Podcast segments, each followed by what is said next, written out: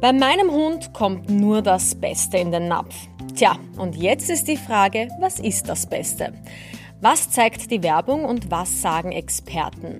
Mythen bei der Hundefütterung ist mein Thema heute. Damit herzlich willkommen zu einer neuen Folge von Alles Tier, der Expertenhaustier-Podcast für alle Tierliebhaber mit mir, Larissa Putz. Zahlreiche Gerüchte und Mythen können uns Besitzer in den Wahnsinn treiben. Zeit hier mal aufzuräumen und dazu begrüße ich Fachtierärztin Stefanie Handel. Ja, vielen Dank für die Einladung. Ich freue mich, wieder dabei sein zu dürfen. Liebe Stefanie, beginnen wir bei den Zutaten. Der Hund stammt vom Wolf ab, ist also ein Raubtier und das braucht nur Fleisch. Ist das wirklich so? Nun, selbstverständlich ist der Hund ein Raubtier, ein Fleischfresser, aber man darf nicht vergessen, dass er sich während des Zusammenlebens mit dem Menschen, das doch viele tausend Jahre schon läuft, wegentwickelt hat vom Wolf. Also eigentlich ist die Nahrung des Hundes mittlerweile sowas wie menschliche Abfälle oder menschliche Speisereste geworden und es konnte auch wissenschaftlich gezeigt werden, dass sich die heute lebenden Hunde auf genetischer Ebene vom Wolf wegentwickelt haben, also dass sie zum Beispiel eine verbesserte Fähigkeit haben, Kohlenhydrate zu verdauen. Das heißt, Fleisch alleine ist für den Hund definitiv nicht ausreichend und nicht das einzig wahre und das ist es für den Wolf im Übrigen auch nicht. Also Fleisch alleine liefert einfach nicht alle notwendigen Nährstoffe. Zum Fleisch gehören ja auch oft die Knochen, also man hat ja auch dieses typische Comicbild von dem Hund, der am Knochen nagt. Jetzt gibt's welche, die sagen, Achtung, das ist gefährlich. So der Mythos. Oder was sagst du dazu? Ja, da ist schon was Wahres dahinter. Knochen können tatsächlich zu Verletzungen führen, von relativ harmlosen wie Verletzungen im Maulbereich oder abgesplitterte Zähne, aber auch bis zu wirklich gefährlichen Dingen wie zum Beispiel einem Darmverschluss oder sogar einer Verletzung des Darmes. Also das sind wirklich lebensgefährliche Zustände. Und auch wenn Hunde Knochen oft gerne mögen und viele Hunde damit zurechtkommen, ist es doch ein Risiko, das man wirklich überdenken sollte. Und gerade durch die Mode des Barfens, also der Rohfütterung, wo ja Knochen auch dazugehören, sehen die Tierärzte wirklich wieder häufiger Verletzungen und leider auch Todesfälle durch Knochen. Ich muss sagen, ich kenne persönlich schon einige Hunde, die tatsächlich an Knochen verstorben sind und das ist ein Risiko, das man sich wirklich gut überlegen sollte. Das kann man sich natürlich sparen, wenn man zum Trockenfutter greift. Und da gibt's einige Trockenfutterpackungen zu sehen, wo drauf steht, dieses Futter hilft bei Zahnstein. Da denke ich mir, hey super, da mache ich auch gleich was für die Mundgesundheit. Aber kann Trockenfutter bei Zahnstein wirklich helfen? Äh, nein, das kann es leider nicht. Ähm, das ist wie du sagst, ein, ein häufiger Mythos. Man sagt, naja, Trockenfutter ist besser für die Zähne. Es ist aber so, dass Trockenfutter splittert. Also wenn der Hund da drauf beißt, dann bricht diese Krokette einfach auseinander. Also einen Zahnputzeffekt hat man da so gut wie gar nicht. Eine Ausnahme, es gibt so spezielle Diätfutter für die Zahngesundheit, die wirklich so designt wurden, dass sie einen gewissen Zahnputzeffekt haben. Ansonsten ist die einzig wirklich wirkungsvolle Maßnahme zur Zahnpflege, dass man eben die Zähne reinigt mit einer Bürste oder diese Zahn Pflegesnacks, die es ja zahlreich gibt, sind auch immer noch deutlich besser, als wenn man nichts macht. Aber Trockenfutter allein, das bringt leider nichts. Aber im Trockenfutter sollen ja alle wichtigen Vitamine und Mineralstoffe drinnen sein. Du hast jetzt schon viel Futter untersucht. Was sind denn die Ergebnisse? Grundsätzlich egal, ob das jetzt Trockenfutter oder Dosenfutter ist, wenn ein Futter als Alleinfutter vermarktet wird, dann ist es gesetzlich vorgeschrieben, dass da alle Nährstoffe drinnen sein müssen, die der Hund täglich braucht. Und man kann sagen, dass das beim überwiegenden Großteil der Produkte auch so ist. Also man kann sich schon darauf verlassen. Es gibt nur ganz wenige Ausnahmen. Grundsätzlich kann ich sagen, wenn überhaupt keine Zusatzstoffe angegeben sind, nämlich auch keine Vitamine und Spurenelemente, die zugesetzt sind, dann muss man immer vorsichtig sein. Bei so einem Futter ist es unwahrscheinlich, ob das wirklich ausgewogen ist, aber das sind nur ganz wenige Ausnahmen. Beim überwiegenden Großteil passt alles. Du hast jetzt davon gesprochen, dass gesetzlich vorgeschrieben ist, was der Hund alles braucht. Was braucht er denn? Man braucht natürlich mal Energie, also die Kalorien. Das ist ja das Wichtigste, warum wir Nahrung brauchen und warum auch der Hund Nahrung braucht, dass wir Energie zu uns nehmen müssen.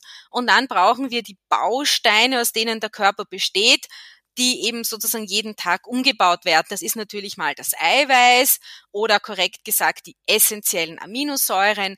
Dann brauchen wir die Mineralstoffe, also Calcium, Phosphor, Natrium, Kalium, die Spurenelemente, Jod, Kupfer, Zink, Selen, Mangan, die Vitamine, also Vitamin A, B, D, E. Da gibt es für alle diese Nährstoffe gibt es eben basierend auf wissenschaftlichen Erkenntnissen, gibt es Empfehlungen, wie viel davon der Hund jeden Tag bekommen soll und entsprechend dessen auch Richtwerte, was in einem Futter drinnen sein soll, dass es nicht zu wenig, aber auch nicht zu viel ist. Viele schwören jetzt auf das Futter vom Tierarzt, denn dort gibt's ja angeblich das Beste. Mythos oder Wahrheit? Natürlich muss man dann, was, wovon spreche ich? Also ich denke, du meinst, dass es eben gerade diese Marken sind, die auch Diätfutter anbieten. Das sind ja die, die man meistens über den Tierarzt bezieht und das sind schon sehr hochwertige Produkte. Ähm, leider ist es so, dass gerade in den letzten Jahren gerade diese Marken ein bisschen in Misskredit geraten sind, aber wirklich völlig zu Unrecht. Also das sind Firmen, die wirklich jahrelange Erfahrungen haben, die sehr viel auch klinische Untersuchungen durchführen können, also die langfristig schauen können, ob ihr Futter wirklich den Einfluss hat, den es haben soll, dass es eben bei Nierenerkrankungen hilft oder Harnsteinen vorbeugt und auch die normalen, also nicht Diätfutter von diesen Firmen sind oft wirklich sehr hochwertig. Und wenn du jetzt sagst, es gibt verschiedene Richtungen, eben Diätfutter, Nierensteine und so weiter, das heißt, ich muss mir dann auch den Hund anschauen, was hat er für ein Leiden oder wo ist zum Beispiel die Rasse eher betroffen von einer Krankheit, oder? Ähm, naja, man muss eben unterscheiden, ist der Hund schon krank, ja, hat er eine Krankheit, die ein Tierarzt festgestellt hat, wo eine Diät notwendig ist, wie gesagt Harnsteine, Herzerkrankung, Nierenerkrankung, Diabetes etc. Dafür gibt es eben spezielle Diätfutter, für die es auch spezielle gesetzliche Richtlinien gibt. Wenn mein Hund grundsätzlich gesund ist, aber vielleicht einer Rasse angehört, die gewissen Krankheiten, wo die häufig vorkommen, dann gibt es schon Möglichkeiten, dass ich hier vorbaue, dass ich eben gewisse Nährstoffe gebe. Was ich, wenn ich einen Hund habe, der ein besonders dichtes Fell hat, dann braucht er natürlich gewisse Nährstoffe mehr, die er eben braucht für, für Haut- und Haarkleid. Ob eine Rasse, was weiß ich, zu Herzerkrankungen neigt, da kann man Dinge zur Unterstützung geben. Ob es Rassen sind, die zum Beispiel eher zum Übergewicht neigen, da sind die Futter halt so, dass sie weniger Kalorien enthalten etc. Also es gibt hier schon Dinge, die man vorbeugen kann, wenn man das richtige Futter gibt. Vor allem für all jene, die quasi Neulinge in der Hundehaltung sind, ist eine wichtige Frage immer das Wann und wie viel. Sollte der Hund immer Futter zur Verfügung haben oder sich an äh, Fütterungszeiten richten? Immer Futter hinzustellen kann wirklich zu Problemen führen es, man sollte wirklich als Besitzer zum einen einmal wissen, wie viel der Hund am Tag frisst. Weil wenn es da Änderungen gibt, dann kann das ja auf Probleme hindeuten. Das größte Problem dabei ist aber, dass sehr leicht Übergewicht entstehen kann. Vor allem wenn der Hund zum Beispiel viel alleine ist, also aus Langeweile frisst. Es ist wirklich empfehlenswert, fixe Fütterungszeiten zu haben und auch die Menge gut im Auge zu behalten. Das ist auch wie sagen, aus, aus Gründen der Verdauungsphysiologie sinnvoll. Wenn man fixe Mahlzeiten einhält, dann stellt sich der Stoffwechsel drauf ein. Der Hund beginnt schon in Erwartung des Fressens Verdauungssäfte zu bilden. Das kennen wir ja auch, dass wir sagen, uns läuft das Wasser im Mund zusammen.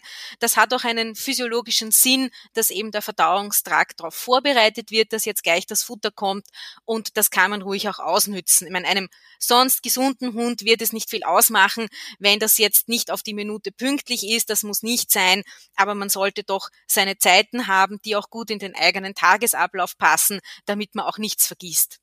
Wie ist denn das aber auch mit den Portionen? Isst der Hund, bis die Schüssel leer ist, oder kann er dazwischen quasi auch aufhören und später weiter essen, wie bei der Katze?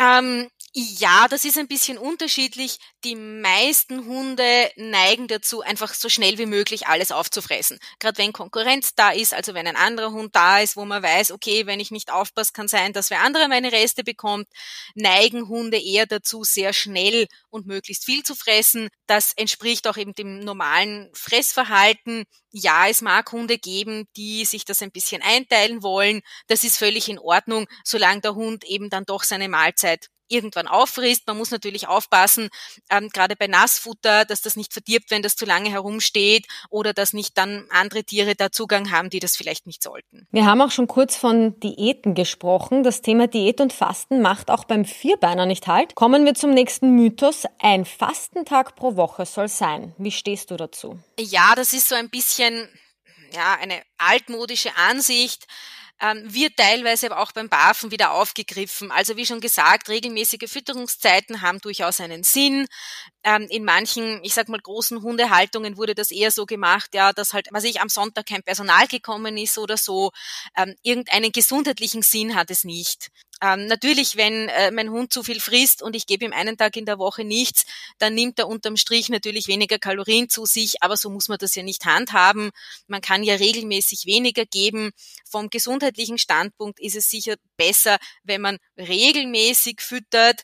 Äh, ich denke, der Hund wird jetzt ich sag mal aus psychologischen Gründen, wird ja auch nicht wissen, was jetzt los ist, warum er jeden Tag sein Fressen bekommt und heute einmal nicht.